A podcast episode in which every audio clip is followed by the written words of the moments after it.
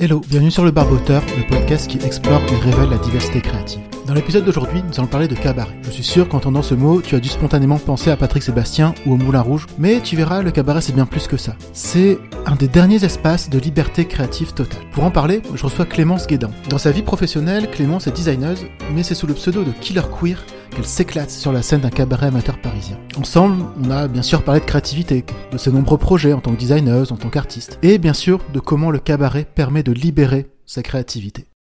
Avant de laisser place à l'épisode, je voudrais te prendre quelques secondes pour te parler d'un outil que j'utilise au quotidien. Il s'agit des Country. Country, c'est un outil qui permet à des équipes de toute taille d'organiser et de gérer leurs projets.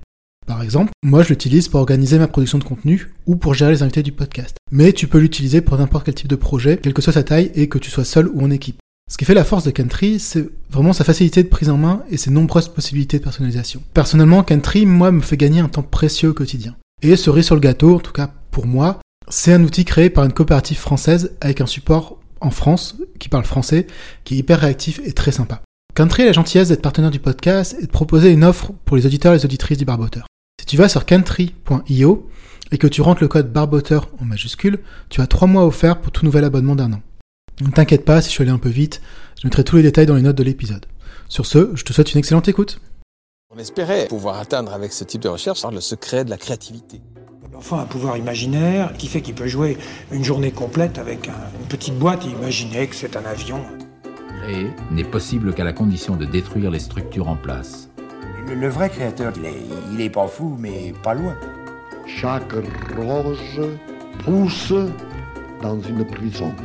Mon futur, je le veux toujours en état créatif. C'est-à-dire, si je suis pas créative, je suis, je vais pas très bien. Salut Clémence, merci d'être venue dans le podcast et d'avoir joué le jeu. Merci, bonjour Laurent. Je te propose de rentrer tout de suite dans le vif du sujet avec quelques questions pour apprendre à te connaître, savoir un peu qui tu es, d'où tu viens. Voilà. La première question que j'aime bien poser, surtout dans des personnes comme toi qui ont plein de, de compétences, c'est une question qui est jamais très simple à répondre. C'est qu'est-ce que tu réponds quand un inconnu te demande ce que tu fais dans la vie?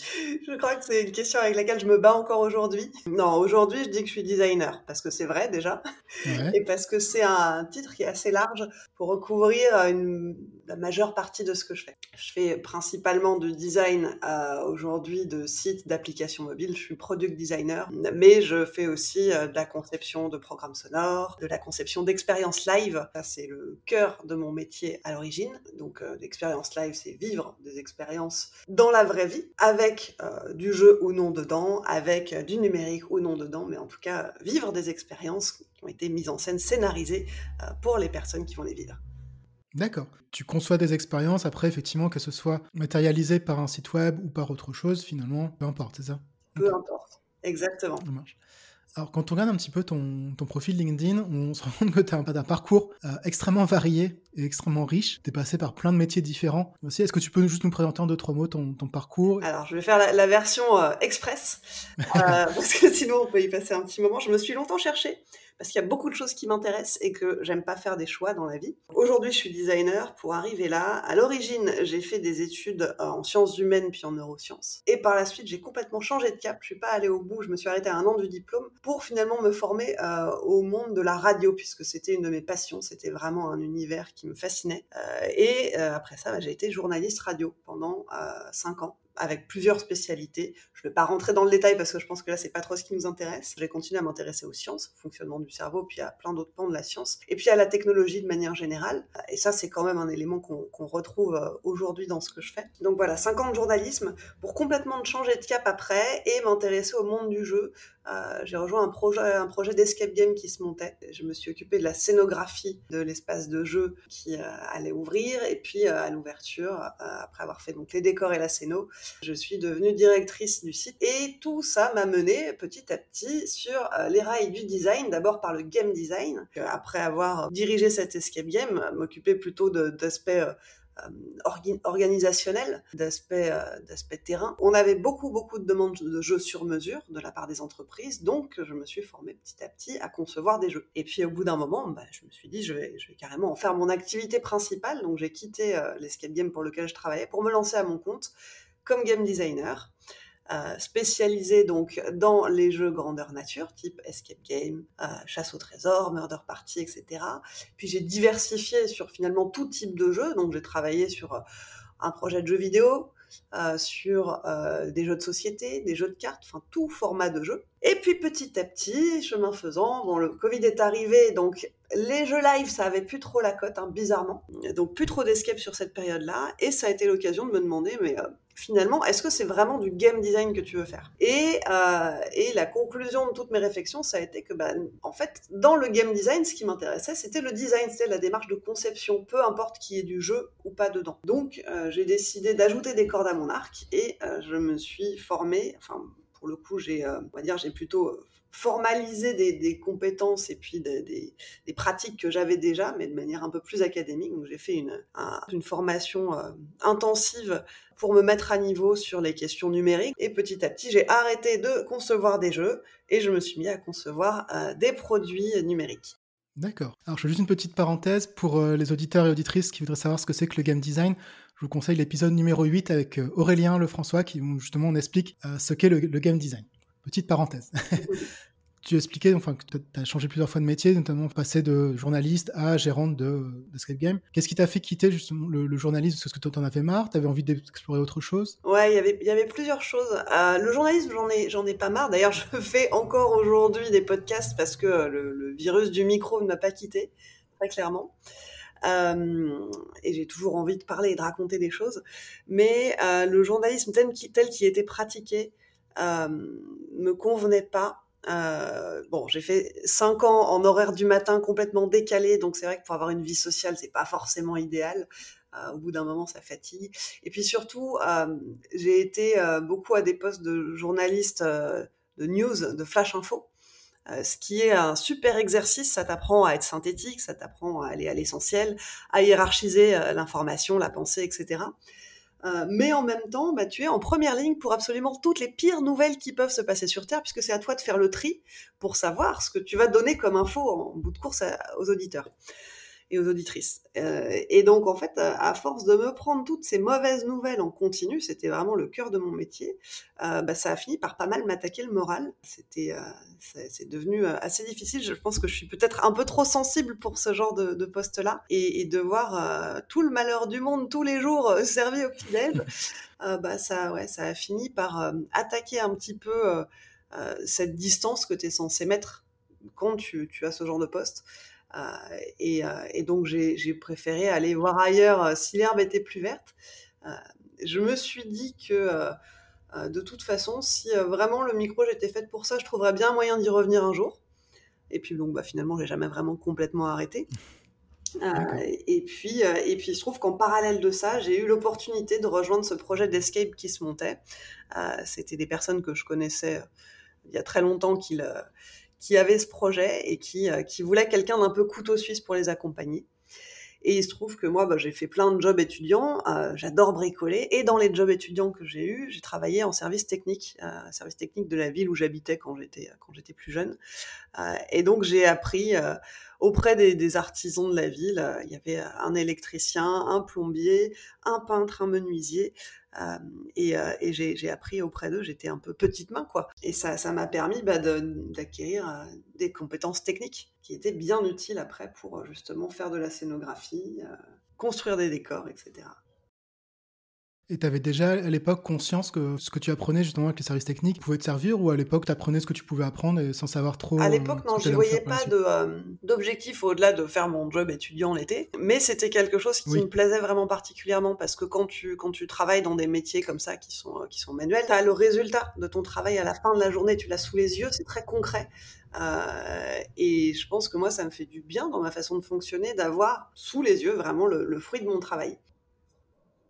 Je te propose d'aborder le sujet même de, ce podcast, qui est la notion de, créativité. Comment tu définirais la créativité, la créativité Je dirais que c'est euh, la capacité qu'on a à euh, réfléchir en dehors de la boîte, à trouver des solutions euh, originales et à poser un regard peut-être différent ou en tout cas aborder les choses sous un angle singulier, que ça soit dans la façon de, de, de résoudre un problème, de raconter une histoire. Voilà, il y a plein de façons, il y a mille et une façons d'être créatif. C'est pas forcément lié, euh, lié à l'artistique d'ailleurs, mais oui, la créativité c'est assez large comme, comme terme, la façon dont moi je l'entends.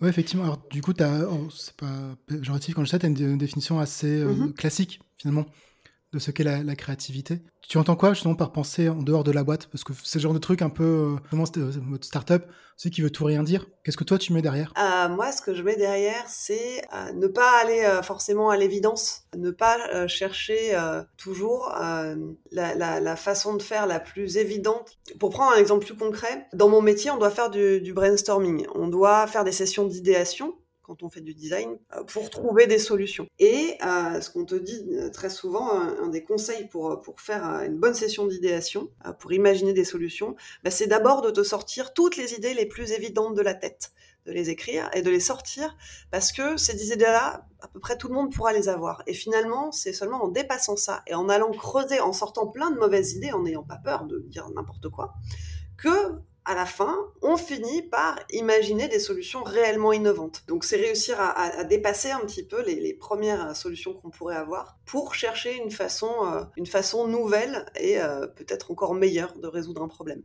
Moi, je vois beaucoup, beaucoup les choses comme des, des problèmes à résoudre de manière générale ou des énigmes, à, des énigmes à résoudre.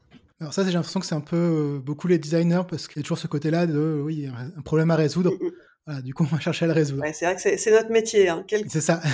quelle que soit d'ailleurs la spécialisation en design, ça, ça, revient toujours à résoudre des problèmes.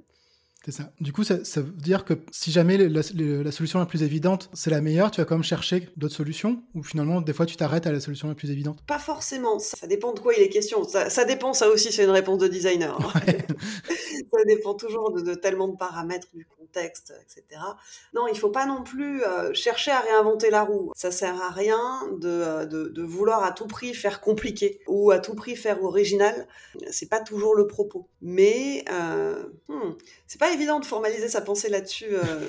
ouais, il faut, il faut pas non plus chercher à se compliquer euh, la vie ou, comme je disais, chercher à réinventer la roue ça va être plus l'idée de aussi garder euh, l'esprit ouvert et pas se focaliser. Voilà, c'est plutôt ne pas se focaliser tout de suite sur ce qu'on pense être la bonne solution, parce que souvent c'est pas juste ça. Ça va être un petit peu plus subtil. Et puis aussi parce que quand on est designer, il faut, il faut de toute façon pas garder sa solution dans son coin, dans sa tête. Il faut aller la confronter à des gens. Oui. Il faut aller la confronter aux utilisatrices, aux utilisateurs. Mmh. Mais ça, quelque part, c'est un peu la même chose quand tu, tu es artiste. Tu vas aussi te confronter à ton public. Oui, c'est sûr. Étant plus jeune, comment tu exprimais ta créativité? Étant enfant, euh, je faisais des spectacles, comme beaucoup d'enfants, je pense, mmh. mais euh, j'aimais bien euh, faire le spectacle pour la famille avec mon petit frère. Et puis pas seulement faire le spectacle, en fait, avec justement, j'ai un frère qui a deux ans et demi de moins que moi, et on était très proches quand on était enfant. Et donc, bah, même dans le jeu, finalement, il y a une partie créative, qu'on joue avec des jouets, qu'on leur fait raconter des histoires. C'était quoi comme type de spectacle? C'était de, de, de, la danse, du théâtre? C'était un, un, mélange de danse, d'acrobatie. Quand j'étais petite, j'ai voulu faire plein de métiers dans la vie, mais un des métiers, euh, enfin, plutôt une des formations que je voulais faire vraiment, c'était l'école du cirque. J'adore le cirque, j'adore l'univers circassien, et, euh, et, je voulais euh, faire du cirque. Donc on avait euh, un portique dans le jardin, et j'étais tout le temps dans le jardin en train de faire des acrobaties dessus, de faire le, le cochon pendu, etc.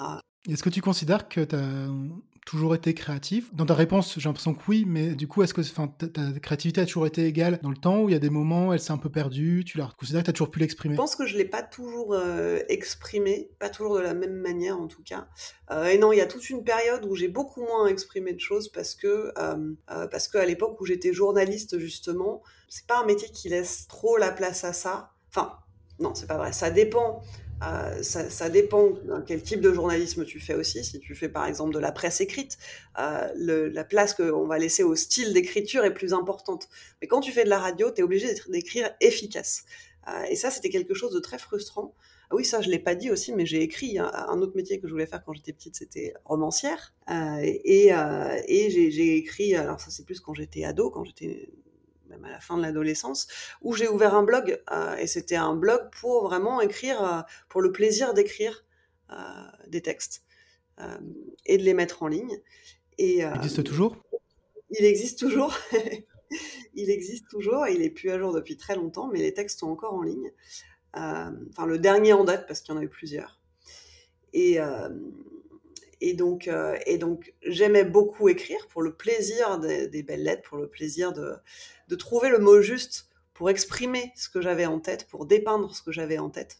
Je voyais ça un peu comme des instantanés de photographie. Et, euh, en fin de compte, euh, quand je suis devenue journaliste, j'ai mis de côté pendant tout un temps cette écriture parce que justement, bah, l'écriture, ça devenait mon travail. Euh, mais c'était pas la même forme parce que quand tu écris pour faire des flash infos, c'est pas créatif. Tu dois voilà, aller à l'essentiel, tu dois délivrer une information euh, et, euh, et c'est plus compliqué d'y mettre bah, une part de personnalité notamment. et donc toute cette période-là, j'étais un peu, ma créativité s'exprimait moins. Et puis, Elle pouvait s'exprimer à titre personnel sur, tes hobbies ou autres, non? Oui, mais à cette époque-là, euh, je pense que j'avais d'autres, euh, il y avait d'autres choses qui m'intéressaient dans la vie et c'était pas forcément ma priorité. On passe tous par plusieurs phases, hein, et puis, euh, j'ai changé tellement de métier. Mais justement, le fait que j'arrête le journalisme pour rejoindre le, milieu du jeu, c'était sans doute inconscient à l'époque, mais ça a aussi répondu à, justement cette envie de recommencer, à mettre plus de créativité dans mon quotidien et notamment dans mon travail. Et finalement, si je regarde, depuis cette époque-là, je suis toujours allée vers plus de créativité dans mon métier. C'est-à-dire que je suis passée d'un poste quand j'étais directrice très opérationnel à bah, je fais du game design, donc la, scénographie c'était une façon déjà de renouer avec ça. Puis ensuite la conception de jeu, là aussi ça a été à nouveau plus de créa. Et puis me lancer à mon compte encore plus de créa. Et puis pour boucler avec ce qu'on disait tout à l'heure sur les ce que je faisais quand je travaillais au service technique, euh, ça c'est quelque chose qui est toujours le cas. J'adore apprendre des nouvelles choses, que ce soit des nouveaux savoir-faire ou des nouveaux savoirs. Et quand tu apprends des nouveaux savoir-faire, euh, bah justement derrière c'est autant de moyens que tu as par la suite d'exprimer ta créativité. Selon toi, d'où vient ta, créativité? Je pense que je dois beaucoup à ma maman pour ça, qui est, euh, qui est une personne très créative, euh, elle aussi. On n'a jamais fait des choses ensemble, euh, des choses standards mère-fille. ma mère, elle m'a pas appris à me maquiller, elle m'a pas appris à m'habiller, mais par contre, elle m'emmenait avec elle chiner dans les brocantes le week-end. Donc j'ai développé un goût pour le design d'intérieur, pour l'aménagement de l'espace. Euh, ma mère, elle est, fan de déco. Je pense que dans une autre vie, elle, était archi d'intérieur. Euh, d'ailleurs, euh, mon, grand-père, son papa, était architecte. mon autre grand-père était architecte aussi. Donc, je pense qu'il y a quand même une certaine fibre dans la famille autour de ça. Et, le fait d'avoir bah, grandi dans une maison que ma mère a décorée, et en plus, là aussi, en faisant preuve de créativité, c'est-à-dire que la déco de ma mère, c'est pas des pièces de collection ultra chères, euh, etc. C'est pas du tout ça. C'était, on allait chiner dans les brocantes pour trouver la bonne affaire, des, meubles parfois à retaper, des petites pépites euh, qui étaient euh, vraiment des, objets d'époque dans leur jus. Et, donc c'est pas, ça c'est quelque chose que je dis souvent, notamment à mes étudiants, parce que je donne des cours de design aujourd'hui, c'est que la créativité, euh, elle va s'accommoder des contraintes. Et justement, en général, plus on te donne de contraintes, plus tu vas être créatif parce que tu dois tenir compte de ces contraintes. Et le budget, notamment, en est une. Et on peut être tout à fait créatif avec un budget très réduit. Euh, ça n'a jamais, été, euh, ça jamais été une question de sous. Évidemment, si tu as plus d'argent, si tu as plus de budget, tu vas pouvoir réaliser des choses impressionnantes. Mais en vrai, il n'y a pas besoin d'avoir forcément un budget. Oui, tu as réalisé des choses peut-être plus grandes, plus conséquentes, mais pas forcément plus créatives. Oui, c'est ça. Je prends souvent l'exemple du cinéma. Hein. Tu peux avoir un, film qui va avoir un budget faramineux de blockbuster, et pour autant, euh, ça garantit pas qu'il va être bon. Aujourd'hui, du coup, ta créativité, elle s'exprime comment? Autrement que dans ton métier euh, de designer On a parlé du cabaret, on va y venir juste après. Est-ce qu'il y a d'autres façons dont tu exprimes ta, créativité? Oui, plein. plein. Je pense qu'aujourd'hui, euh, bah, ça, fait partie de ma vie parce que euh, parce que c'est quelque chose que j'apprécie. Et je pense qu'en vrai, tout le monde est créatif hein, d'une manière ou d'une autre. Euh, mais euh, chez moi, ça va s'exprimer par euh, bah, la déco, toujours, toujours la déco d'intérieur. Ça, c'est quelque chose qui continue à être très important pour moi. Quand, quand je déménage, quand, quand j'habite quelque part, j'ai besoin de, de, reconstituer un peu mon, cocon, de me sentir chez moi, et ça va passer par euh, m'approprier les lieux en y mettant ma, touche personnelle, que ça soit euh, des, euh, photos ou des dessins au mur, que ça soit en, changeant la couleur d'un mur, enfin. il y a plein de façons de le faire, mais ouais, la déco, c'est quelque chose d'important. L'écriture aussi, je continue à écrire pour moi-même. c'est plus des choses que je publie aujourd'hui parce que c'est à la fois de la créativité et à la fois, je pense qu'il y a une dimension un peu thérapeutique, ça me fait du bien aussi d'exprimer euh, des choses que je ressens et de les mettre sur papier. C'est plus facile pour moi de les comprendre quand je les relis après. Et puis, euh, et puis euh, en, dehors, en dehors du cabaret, en fait, j'ai tout le temps des nouvelles idées, d'histoires à raconter. il y a deux choses que j'aime faire dans la vie, c'est résoudre des problèmes, moi ça je le fais avec mon, métier hein, quand je fais du design, et raconter des histoires. Et raconter des histoires, bah, au fil du temps, je me suis rendu compte que finalement, j'avais pas un support de prédilection. Euh, et souvent, j'ai d'abord l'idée de l'histoire, j'ai une idée de, contexte, euh, d'univers à raconter, de personnages, mais je sais pas forcément sur quel support je vais raconter ça. Et donc, bah, plus j'apprends des nouvelles techniques, plus j'ai des nouveaux médiums pour justement raconter ces choses. Je ne sais pas si c'est lié au fait que tu sois designer, mais sur les quelques designers ou designers que j'ai pu interviewer pour l'instant, il y a vraiment ce côté pluridisciplinaire qu'on retrouve assez souvent. Donc je ne sais pas si c'est lié au fait d'être designer ou parce que tu as naturellement des compétences pluridisciplinaires que tu es designer. Donc je sais pas où est l'œuf, où est la poule. Toi, tu fais ce lien-là entre ton, ton approche de designer et ce, côté vraiment pluridisciplinaire. C'est, ouais, c'est cette euh, curiosité insatiable. Ouais, je fais complètement le lien parce que avant, avant de devenir designer, euh, quand je parlais de mon parcours professionnel aux gens, les gens me regardaient en disant mais what the fuck? Où est la logique là-dedans? T'as fait des études de, de, de, neurosciences, de sciences humaines, puis t'as fait du journalisme. Pourquoi? Et à partir du moment où j'ai mis un pied dans le design et que euh, j'ai parlé de mon parcours, les gens étaient oh mais ça a tellement de sens, mais bien sûr c'est évident. Et effectivement, avec la bonne perspective, en se plaçant au bon endroit, euh, bah, tout ce que j'ai pu apprendre dans ma vie est venu alimenter mes pratiques du design. Et effectivement, comme le design, c'est, tu l'as dit, un métier très pluridisciplinaire, euh, ça fait appel à la fois à des compétences humaines, parce que tu vas être en contact avec tes utilisateurs, tes utilisatrices, il faut essayer de, les comprendre, de comprendre leurs motivations, de comprendre leurs frustrations, leurs habitudes, etc. Donc ça, ça va faire appel à, la psychologie, à l'empathie. Euh, mais euh, bah, le fait de savoir faire passer les entretiens, c'est quelque chose que j'ai, une compétence que j'ai acquise, développée aussi plus quand j'étais journaliste. Donc ça se rejoint.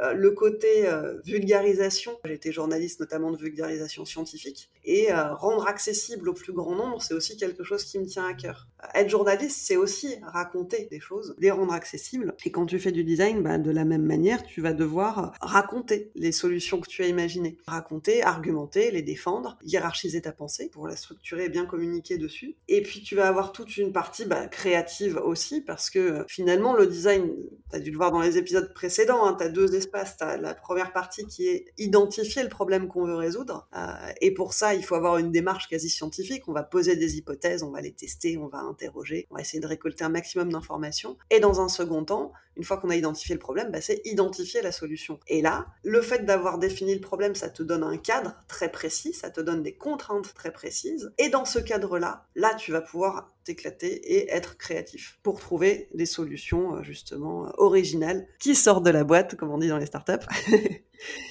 et voilà. Qu'est-ce qui nourrit ta créativité là en ce moment? En ce moment, euh, c'est une très bonne question. Quand je dis en ce moment, c'est en 2023, hein, c'est pas là maintenant, aujourd'hui. En 2023, euh, bah, ce qui se passe dans le monde de manière générale, même si je fais plus de journalisme, alors je, me suis un peu détachée des infos. Euh, je peux pas regarder les infos tous les jours, c'est trop douloureux, même s'il y a une part de moi qui culpabilise. Euh, mais je me tiens quand même au courant, de manière générale, de ce qui se passe dans le pays euh, et dans le monde. Et ça, ça va forcément venir, venir alimenter mes réflexions, mon imaginaire, etc. et puis je m'intéresse toujours beaucoup aussi à tout ce qui se fait dans le monde de la tech. Et en ce moment, un, un, élément qui me, qui me fascine beaucoup et sur lequel il y a beaucoup de choses à dire, c'est tout le développement des systèmes, euh, des programmes d'intelligence artificielle orientés vers la créativité, justement. Alors, est-ce qu'on peut vraiment parler de créativité? Ça, c'est un, très large débat. Mais en tout cas, euh, l'usage qu'on a, c'est moi, je ne m'en sers pas personnellement, ou très peu, je m'en sers pour regarder comment ça fonctionne, parce que je suis toujours curieuse de savoir comment ça fonctionne, quelles sont les limites euh, de ces outils. Mais surtout, moi, ce qui m'intéresse, c'est de réfléchir sur l'usage qu'on peut en avoir. Et, euh, et ça, bah, par exemple, ça me donne des idées de, euh, d'histoire ou de cadres pour raconter des histoires. D'accord. Et à l'inverse, est-ce qu'il y a quelque chose qui freine ta créativité? Le manque de temps. J'aimerais bien que les journées elles fassent plus de 24 heures euh, parce que j'ai toujours euh, mille idées en tête et j'ai toujours l'impression d'avoir un train de retard sur ce que j'ai envie de faire. Cette année, en 2023, j'ai pris une résolution, euh, c'est de ne pas lancer de nouveaux projets tant que j'en ai pas fini un certain nombre parce que j'ai trop de projets créa qui sont en stand-by ou qui sont entre deux. Euh, j'ai pas un processus qui est très linéaire et donc du coup ça fait que j'ai beaucoup de projets commencés euh, et que ça prend du temps pour les terminer. C'est peut-être aussi parce que je suis hyper active.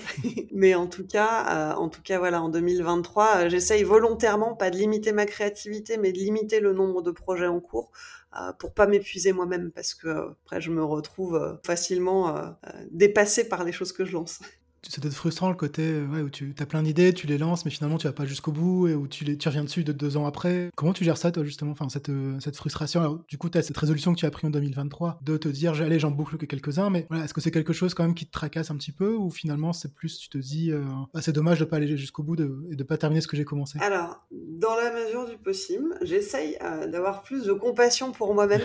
et de pas me et de pas me flageller parce que parce que déjà ça sert pas à grand chose et puis et puis j'essaye plutôt d'embrasser ma façon de fonctionner c'est-à-dire que euh, je sais que sur 50 euh, projets, 50 idées, euh, toutes ne vont pas aboutir et c'est ok, ça fait partie du processus et c'est pas grave. Et puis aussi avec le temps, j'ai appris que bah, parfois un projet, une idée que je vais avoir pour un type de support, ça va piétiner. Il y a un moment où ça ne va pas marcher pour X raisons, mais c'est pas pour autant que l'idée entière est à mettre à la poubelle. Peut-être que je vais y revenir un an, trois ans, cinq ans plus tard, sous une autre forme, avec un autre support avec un autre média. Un projet podcast va peut-être se transformer en projet de jeu vidéo. Un projet de roman euh, va se transformer en projet de bande dessinée, par exemple. Ça, c'est un vrai cas. Et, justement, le fait d'avoir euh, toute une palette d'outils, une palette de supports euh, et, de, techniques, bah, ça me donne d'autant plus de possibilités de, de, tester différentes façons de raconter la même histoire. Donc il y a ça. Euh, il y a le fait aussi que je fonctionne par phase et donc euh, j'ai du mal à travailler en continu sur la même chose. Mon cerveau il aime pas ça, il a besoin de nouveautés, il a besoin que les choses se renouvellent. Donc je sais que je vais travailler par phase et que c'est un peu comme des cercles concentriques. Mais ça peut-être j'en parlerai plus en détail quand on parlera de, cabaret parce que c'est aussi comme ça que je, crée mes numéros. Justement, on va, y venir, parce que c'est vrai qu'on a beaucoup parlé de design et, autres depuis le début. Alors, ce qui est très intéressant, mais c'est vrai que c'est pas le cœur de, du sujet qui nous préoccupe aujourd'hui. J'ai envie de parler avec toi du cabaret, justement, donc c'est parce que c'est une des façons euh, que tu as donc d'exercer ta créativité. Avant de rentrer dans le détail, est-ce que tu peux juste expliquer ce qu'est le cabaret? Je pense que pour beaucoup, quand on prononce le mot cabaret, on pense soit au Moulin Rouge, au Lido, ce genre de choses, soit Patrick Sébastien. oui je pense que voilà, je, t'apprendrai rien euh, quand je te dis ça, euh, parce que c'est un peu, je pense, l'image qu'on a. Est-ce que, enfin, comment toi tu définirais le, cabaret? Eh ben, les deux exemples que tu as donnés sont très bons parce que euh, ils illustrent bien à quel point le cabaret c'est quelque chose de varié sur lequel c'est dur de mettre une étiquette. Cabaret, c'est du spectacle vivant sur une scène, et à partir de là, je suis pas sûre qu'on puisse être plus précis. Et c'est justement ce qui fait la richesse du cabaret, c'est que tu peux y mettre beaucoup de choses différentes. Le cabaret, c'est pas du théâtre, c'est pas euh, juste un concert, euh, c'est euh, ça va être un mélange de plein scéniques différents. ça va être un terrain d'expression. La, scène finalement, c'est un peu comme une toile blanche sur laquelle tu vas pouvoir tester des tas de trucs différents. et le cabaret a vraiment cette flexibilité, cette cette ouverture là, qui fait que moi, je, je l'apprécie vraiment beaucoup. C'est un terrain de jeu. Comment tu as découvert le, cabaret? Euh, J'ai découvert le cabaret parce que, alors je, voyais de loin ce que c'était, hein, bah, comme tout le monde, comme ce que tu disais. Je, savais ce que c'était que le Lido, euh, donc j'imaginais les danses sur scène. Je, voyais le plus grand cabaret du monde avec Patrick Sébastien. Et puis, euh, il y a quelque chose dans le cabaret parisien, le côté titi parisien. je pensais à Edith Piaf, etc., les artistes de cette époque-là. Ça, m'évoquait tout ça. Mais j'y avais pas mis les pieds plus que ça. Et puis c'est une amie qui m'a parlé d'un cabaret en particulier qui s'appelle La Flaque et qui m'a dit vas-y, ça va te plaire, ça va te plaire, ça va te plaire. J'ai mis six mois à trouver le temps pour y aller, puis j'ai fini par y aller. Et effectivement, ça a été, euh, ça a été la révélation. Révélation par rapport à, quoi? Qu'est-ce qui t'a interpellé La liberté d'expression. Je retrouvais aussi, c'est euh, la flaque, c'est un cabaret euh, qui est plutôt queer, qui est engagé. Cabaret, ça peut être un, une scène d'expression très politique aussi. Euh, et donc, j'ai vu un espace d'expression en fait qui résonnait vraiment par rapport à plein d'autres types de spectacles que j'avais pu voir. Et je sais pas, ça m'a ça m'a parlé tout de suite, au point que à la fin du spectacle, les, MC, les maîtres de cérémonie, ceux qui présentent le spectacle annonçait que euh, bah voilà, la Flaque, c'est un cabaret euh, ouvert aux amateurs aussi, ouvert aux personnes qui n'ont... C'est pas un cabaret professionnel, c'est ouvert aux personnes qui n'ont jamais fait de scène, que ceux qui veulent essayer euh, sont les bienvenus. Et, et je suis allée les féliciter à la fin parce que voilà, j'avais trouvé ça génial, j'avais trouvé ça incroyable. Et, et, en leur disant, waouh, ça me donnerait presque envie. Je leur ai pas dit, je, je, veux monter sur scène, je suis motivée parce que j'avais jamais fait ça de ma vie. J'ai testé vaguement le théâtre quand j'étais ado parce que j'étais très timide à l'époque. Ça n'a pas du tout marché, ça a été vraiment une catastrophe. Donc euh, j'avais à ce moment-là, j'avais pas du tout dans, l'idée de monter sur scène. Et puis il se trouve que euh, une semaine après, les gens, la flaque m'ont envoyé un mail euh, pour me dire, ouais, écoute, on t'a bien entendu, on t'a réservé un créneau pour le prochain spectacle qui a lieu le mois prochain. Et j'étais quoi? J'ai jamais fait ça. C'est un peu violent, non? Ah, bon, Évidemment, si j'avais dit non, ils ne m'auraient pas obligé. Mais je pense qu'ils ont peut-être senti euh, un désir inconscient de ma part, je ne sais pas. En tout cas, je me suis dit, bah, ok, si s'ils me font confiance et s'ils me laissent cette place, je vais y aller. Je suis morte de trouille, mais euh, je vais y aller. Et c'est souvent comme ça que je fonctionne. On me dit, tu vas être formidable, et je me dis, ok, d'accord. Bon, bah, j'ai plus le choix maintenant, il faut que je sois formidable. Du coup, donc ton, ton premier spectacle, euh, comment t'avais déjà un peu une idée de ce que tu voulais faire au moment où justement t'as as reçu ce, ce, mail? Comment tu t'es pris aussi pour préparer ton premier spectacle? Ah bah alors, quand ils m'ont envoyé ce mail, j'étais pas du tout prête puisque j'avais pas du tout anticipé le mmh. fait qu'ils allaient me proposer de monter sur scène. Est-ce que entre le moment justement où tu avais vu ce premier spectacle, où tu avais assisté, après, tu t'es dit tiens ce serait sympa de faire ça, inconsciemment tu pas déjà commencé à préparer un potentiel spectacle? Euh, Non, j'avais pas commencé à me préparer pour une bonne raison, c'est que pendant très longtemps je me suis vue comme une technicienne plus que comme une artiste. Pour moi, euh, le côté euh, artistique c'était euh, réservé à d'autres personnes dans ma famille, et, moi j'étais j'étais plus là pour les aspects techniques parce que justement, finalement ma créativité elle est passée d'abord par la maîtrise de ces techniques que soit euh, ce que j'ai appris au service technique de la ville, euh, le fait de, maîtriser des outils. Moi, ça passe beaucoup par ça. Et, euh, et j'ai une vraie fascination pour l'artisanat de manière générale, qui est qui a un domaine assez particulier parce qu'on n'est pas dans l'art directement, mais il y a quand même de la créativité qui est très très présente, mais pas seulement. Et donc bref, je, n'avais aucune idée de numéro en tête quand ils m'ont contacté. Mais heureusement, ils m'ont pas contacté en me disant tu vas te débrouiller toute seule. Évidemment, beaucoup discuté avec euh, bah, la présentatrice de la FLAC et, euh, et, on a préparé ensemble un numéro en duo parce que c'est bah, moins ça fait moins peur de ne pas faire ça toute seule la première fois, euh, de voir aussi comment est-ce qu'on fait pour écrire un numéro parce que comme je n'en avais jamais écrit un, je savais pas comment on faisait, donc là j'ai vu ce que c'était. Plus écrire un duo, c'est intéressant parce qu'il y a un vrai travail d'échange. On rebondit, c'est plus facile d'une certaine manière parce que on va apporter des idées. Jeanne, donc elle s'appelle Jeanne, qui était là, m'aider à structurer ça. Elle a été très bienveillante et donc c'est moi qui ai choisi la thématique. C'était un numéro d'effeuillage en duo, donc l'effeuillage ça veut dire retirer ses vêtements sur scène. De manière un peu artistique, c'est pas du striptease. Alors, le striptease peut être tout à fait artistique. D'accord. mais, mais après, euh, c'est une bonne question. Je me suis jamais posé la question vraiment du vocabulaire là-dessus. Mais voilà, les feuillages, c'est se dévoiler petit à petit. Euh, ça peut être fait de plein de manières différentes. Sur de la musique, euh, sur un texte lu ou récité. Et, euh, et, voilà. Mais bon, le principe, c'est qu'on arrive sur scène avec des vêtements et qu'en général, on quitte la scène, on n'a plus trop de vêtements. D'accord. Et donc, euh, et donc là, le projet, c'était de faire un numéro d'effeuillage sur euh, des musiques de Grease, parce que j'adore cette comédie musicale, euh, qu'elle a marqué mon enfance. Ça a vraiment, ouais, ça m'a vraiment beaucoup marqué quand j'étais plus jeune, et je me suis dit, ça serait vraiment super rigolo qu'on fasse un numéro, euh, un duo où, euh, où on incarne les personnages, on rejoue les chansons, et donc, bah, c'est ce qui s'est passé. Moi, j'étais John Travolta, et Jeanne était Olivia Newton-John, et on a repris euh, les trois chansons les plus, les plus connues, avec toute une mise en scène où on a fait venir un bout de public sur scène pour qu'ils dansent en même temps que nous. Et puis, euh, et puis voilà. Et, euh, et puis comme euh, bah, Grease, c'est quand même l'histoire de cette euh, super voiture, ce bolide qui, qui va gagner des courses. Euh, J'avais carrément fait une, fait une voiture, un profil de voiture en carton. D'accord.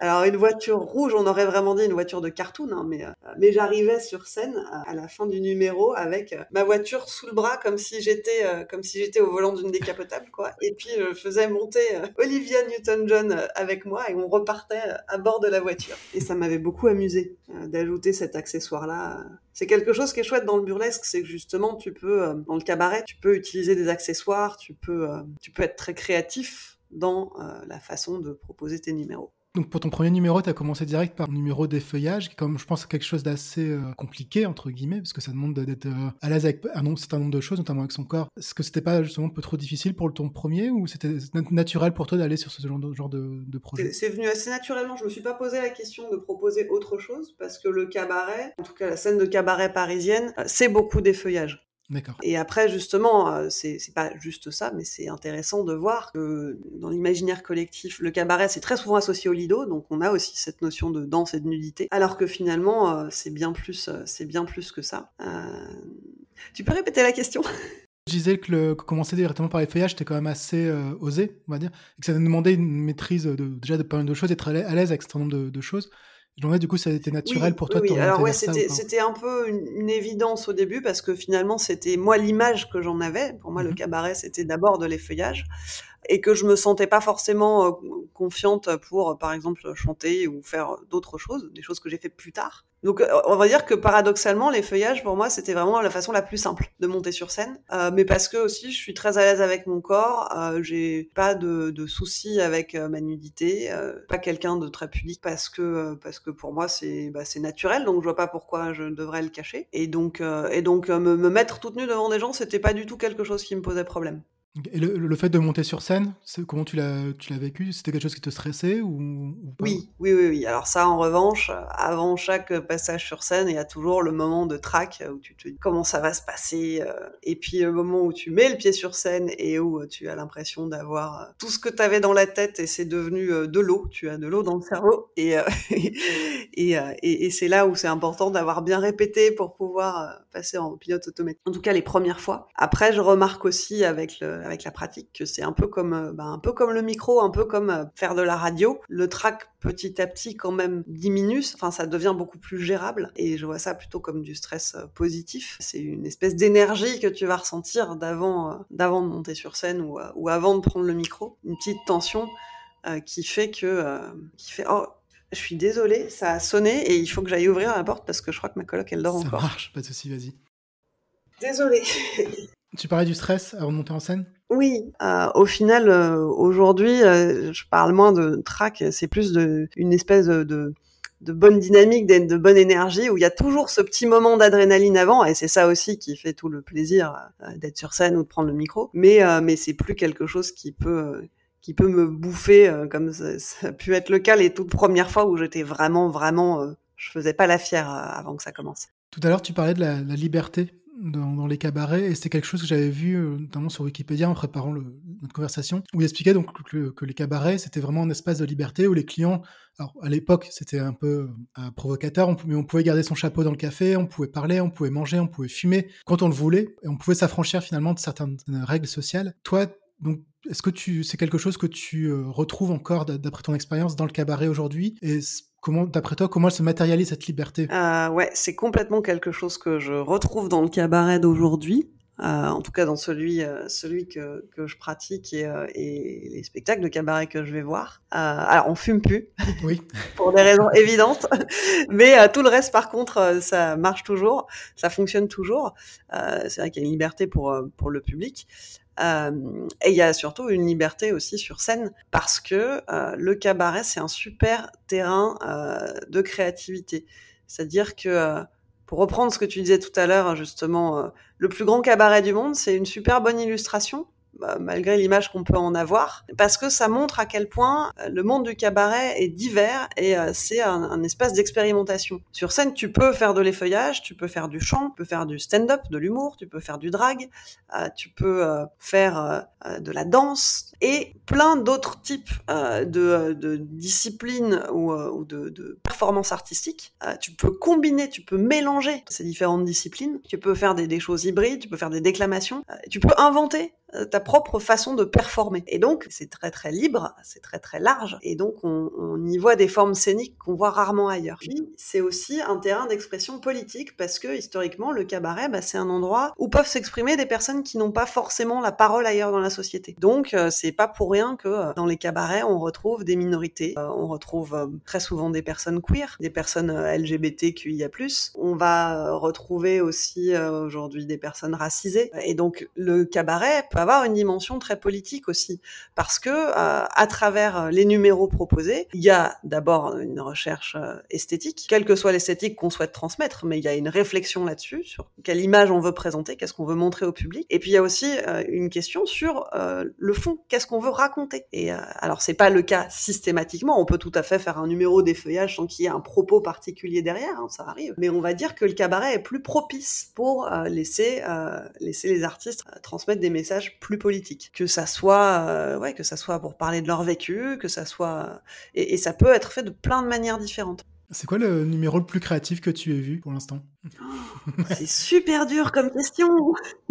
Euh, le numéro le plus créatif que j'ai Un des numéros, enfin voilà, un, numéro qui t'a particulièrement marqué sur, pour euh, sa créativité. De manière générale, j'adore tous les numéros euh, d'un artiste qui s'appelle Matamor Okyo et qui et qui je trouve a une sensibilité qui transparaît de ses numéros et qui parle justement beaucoup de lui dans ce qu'il fait sur scène, mais de manière à la fois très sensible, très poétique, très drôle aussi parfois, mais pas toujours. Il a il, il offre vraiment une palette d'émotions que je trouve incroyablement riche euh, et, c'est toujours un plaisir de le voir sur scène. Quelque chose que j'ai remarqué en, allant notamment sur le site de la FLAC, c'est que beaucoup d'artistes prenaient des pseudos.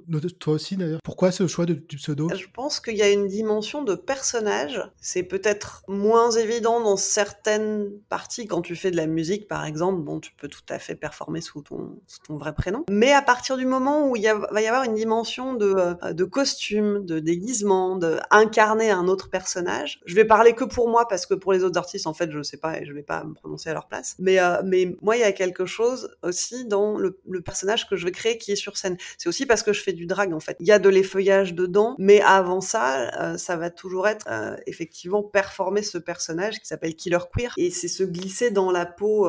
ouais, c'est ça de cette persona que tu as créé et que tu vas construire au fur et à mesure de bah, des représentations, des performances et tu vas un peu un peu le façonner quoi comme un comme un personnage de cinéma ou comme un personnage de pièce de théâtre. Tu dirais que ça te permet d'être plus créatif, le fait de, de retrancher derrière un personnage ou pas? Plus créative, je sais pas, mais en tout cas, euh, je vais peut-être m'autoriser plus de choses. Je vais m'autoriser plus de choses parce que, euh, alors je me dis pas, ah oui, ça, euh, c'est Killer Queer qui le fait, donc c'est ok. Je crois que je, je l'ai jamais, je me le suis jamais dit de façon explicite comme ça, mais c'est intéressant qu'on en parle du coup. Je pense que effectivement, le fait d'avoir d'avoir un personnage avec un nom de scène, ça me permet de faire la séparation aussi avec avec mon moi de la vie de tous les jours. On arrive tout doucement à la fin la, conversation. Un projet dans lequel j'aimerais bien que tu nous parles, alors qui n'a rien à voir avec le cabaret, là on, change un peu de, sujet, et que je trouve euh, très intéressant, c'est un projet qui s'appelle Liaison élémentaire. Je trouve assez dingue parce que c'est quelque chose que vous avez écrit à 10 mains, donc à 5 personnes. Euh, est-ce que tu peux nous expliquer un petit peu ce que c'est ce projet? Mhm, bien sûr. Alors les liaisons élémentaires, effectivement, c'est un projet d'écriture à 5 que euh, j'ai lancé à l'époque du premier confinement. Comme beaucoup de gens, hein, il n'y a rien d'original là-dedans pour le coup.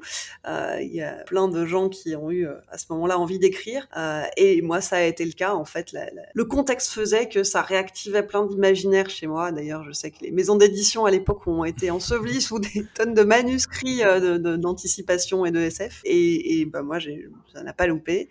Ça m'a donné envie de raconter des choses, mais pas toute seule. Et euh, je sais pas si ça te fait ça, mais euh, moi, ça m'arrive souvent de croiser des gens dans ma vie et, euh, et de me dire ah tu t'entendrais trop bien avec telle autre personne que je connais. Ah il faut trop que je vous présente. Ça aussi c'est quelque chose que j'aime beaucoup faire connecter les gens quand je pense que ça pourrait bien matcher. Peut-être été j'ai peut-être été marieuse dans une autre vie.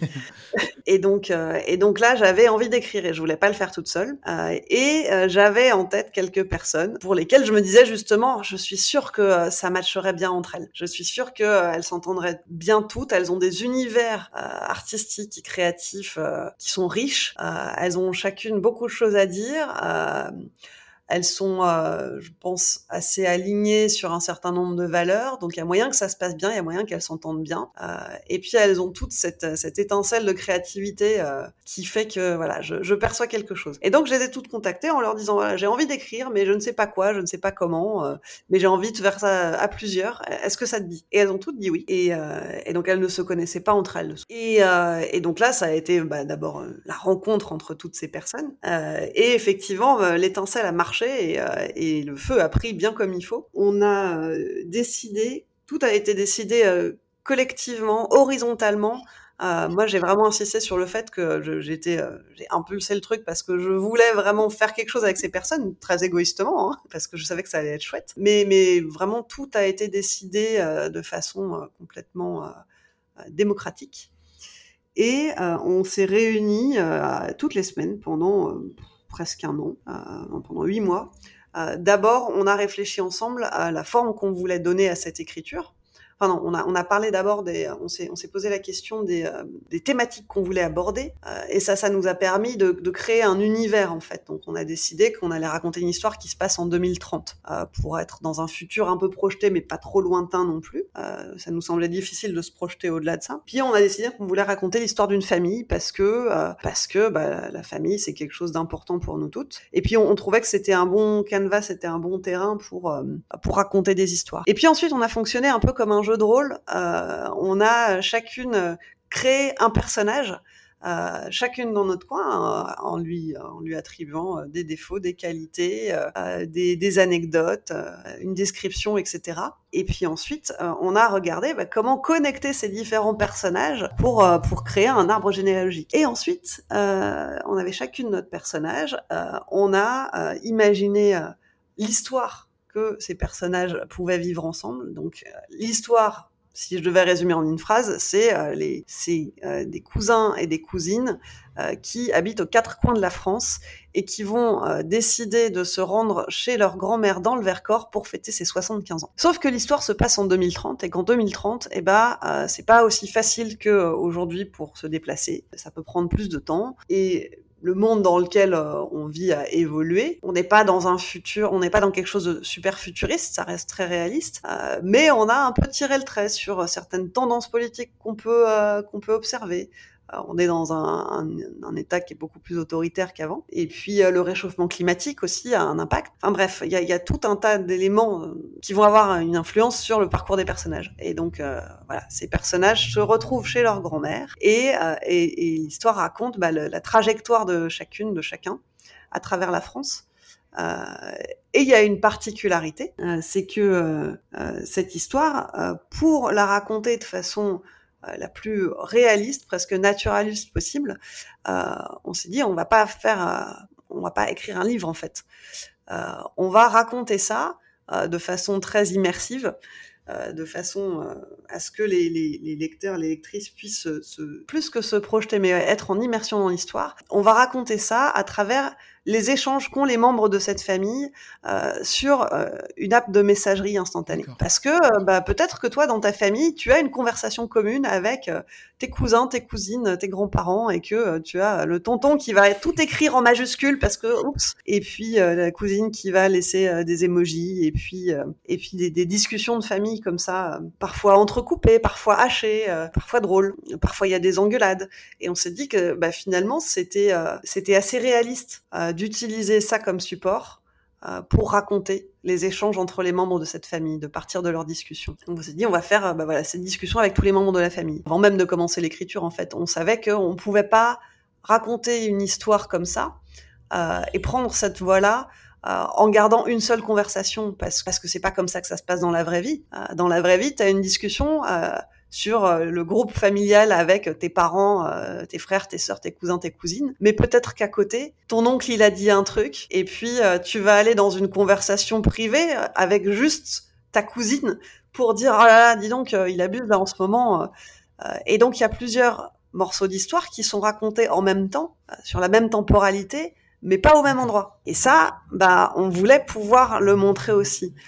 Et donc, euh, et donc notre histoire, elle est racontée dans une vraie fausse appli euh, de messagerie dans laquelle on va pouvoir euh, découvrir l'histoire. Ça va être comme une partition en fait qui va se lancer et tu vas avoir cette conversation principale qui va s'afficher, mais tu vas pouvoir retourner dans le menu de l'application et voir que tu as d'autres messages en parallèle qui sont les autres morceaux de discussion entre d'autres membres de la famille. Ah, c'est génial. Et vous l'avez vraiment sorti l'appli ou, ou ça restait pour l'instant à l'état de projet? Elle est à l'état de prototype, c'est-à-dire que l'écriture en tout a pris six mois. On a fait nos sessions comme des sessions de jeu de rôle. Quand on raconte une histoire, on va d'un point A à un point B, euh, et on, on savait euh, quelles étaient les différentes étapes pour chacun de nos personnages. On a une énorme fresque avec des post-it pour dire, euh, voilà, on a découpé le temps. hein. L'histoire doit durer euh, X semaines, et puis chaque semaine il se passe ça, il se passe ça, il se passe ça. Euh, mais on n'avait pas détaillé plus que ça. Et chaque semaine, nous, on s'est retrouvés en ligne parce qu'on était chacune à un endroit différent en France aussi. On avait créé un serveur Discord pour l'occasion et et on a joué les conversations. En fait, c'était aujourd'hui on fait telle scène. Euh, et dans la discussion, on doit parler de tel truc, on va faire aussi le dialogue entre tel et tel personnage. Et ensuite, on était d'accord sur ce qu'on allait faire sur cette séance-là.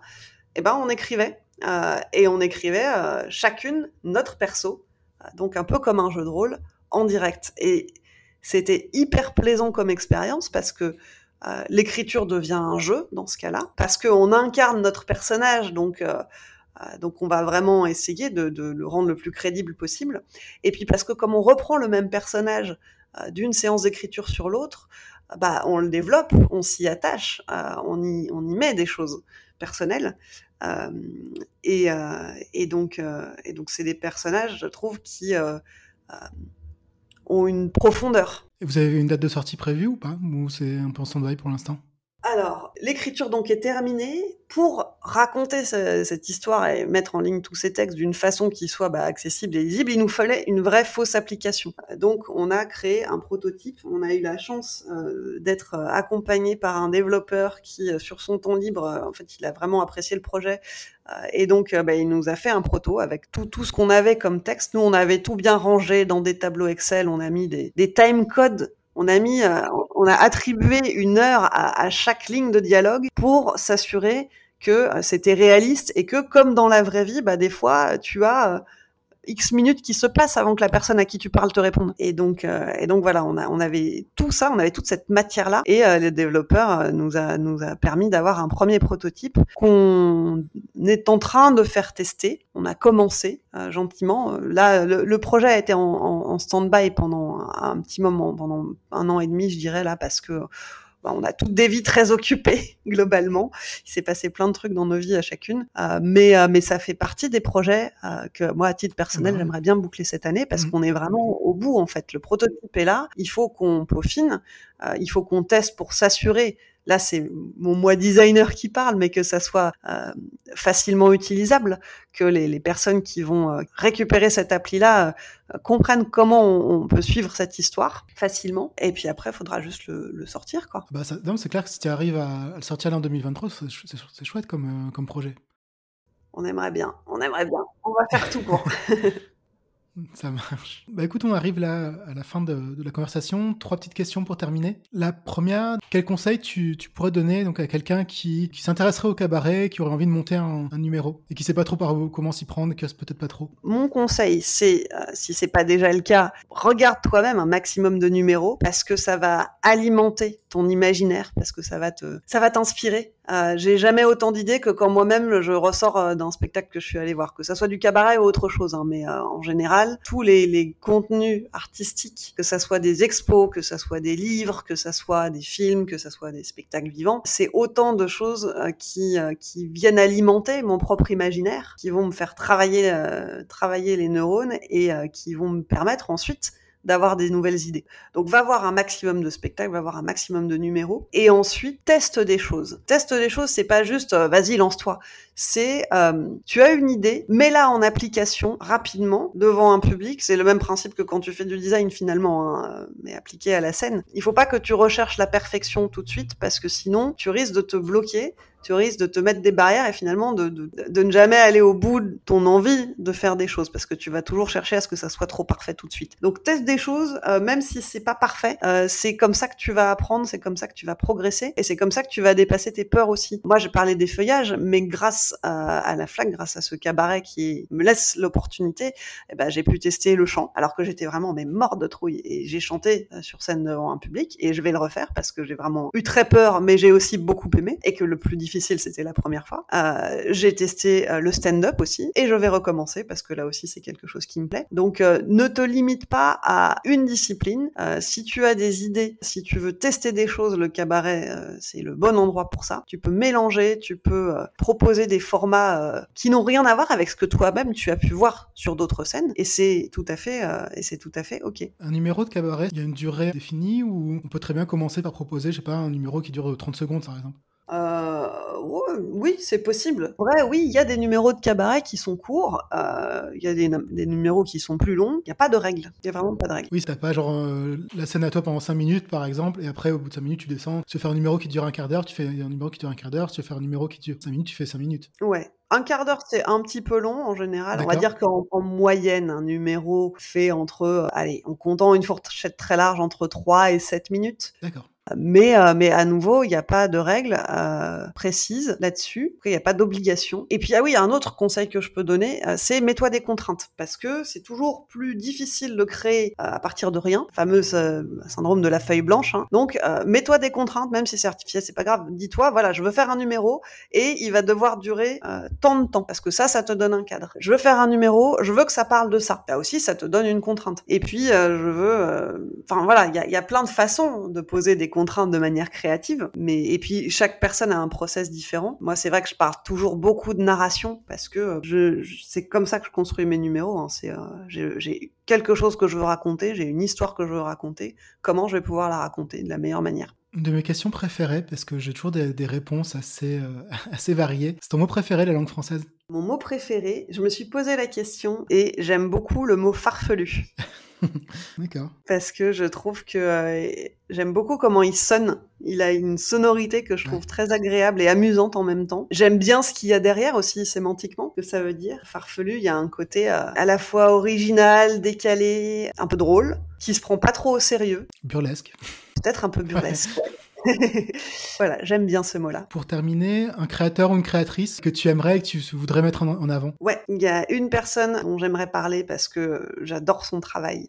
C'est une artiste incroyable, elle s'appelle Anna Célestine et vous la trouvez bah, sur Insta notamment, c'est là où elle poste la plupart de son travail. Son pseudo sur Insta, c'est la fille d'à côté. Elle fait de la photographie, euh, elle fait de la facilitation graphique, elle fait euh, de la couture, elle fait de l'encadrement, elle fait de l'illustration, elle fait... euh, pff, je vais arrêter d'énumérer parce qu'en fait, euh, bah, elle aussi, elle fait vraiment beaucoup, beaucoup de choses différentes. C'est une personne éminemment créative. Elle fait partie de l'équipe des liaisons élémentaires, justement. D'accord. Avec, euh, avec les. Je peux citer les autres? Ou si tu veux, vas-y. hein. Les autres, c'est Marie, euh, qui est illustratrice euh, et, Et qui sera peut-être bientôt dans le podcast. et qui sera peut-être bientôt dans le podcast. Mathilde, euh, qui est journaliste, mais qui écrit à côté. Euh, et Belleville, donc, qui faisait du game design et qui est cuisinière aujourd'hui. D'accord. Euh, voilà, je n'ai oublié personne. Non, je n'ai oublié personne. Ça marche. Bah écoute, merci beaucoup euh, Clémence pour ton témoignage. Si on veut te retrouver, où est-ce qu'on peut te retrouver? C'est quoi le plus simple? Euh, bah, le plus simple, euh, c'est sur soit sur Insta, soit sur Twitter. Mon pseudo sur les réseaux, c'est toujours le même, c'est Clems K L A I M S. Après, je vous préviens, j'ai pas une ligne éditoriale super structurée. D'accord. Ça va dépendre de mes intérêts du moment, ça va dépendre de plein de choses. Je pense que je vais finir par créer un compte artistique à un moment quand même, mais plus tard. Bah merci beaucoup Clémence. Mais merci à toi, Laurent. Cet épisode est terminé et j'espère qu'il t'a plu. Si c'est le cas et que tu souhaites me soutenir et faire connaître le podcast, je te propose deux actions. La première, c'est de me mettre une note ou un avis sur Apple Podcast ou Spotify. La seconde, c'est de partager le podcast sur les réseaux sociaux ou d'en parler à ton entourage en expliquant pourquoi tu as aimé cet épisode. Sache aussi que le barboteur existe sous forme de newsletter mensuel. Tu retrouveras des réflexions sur la créativité, des inspirations et des extraits de ma veille créative. Tu trouveras le lien d'inscription dans les notes de l'épisode. Merci pour ton écoute et ton partage et à dans 15 jours.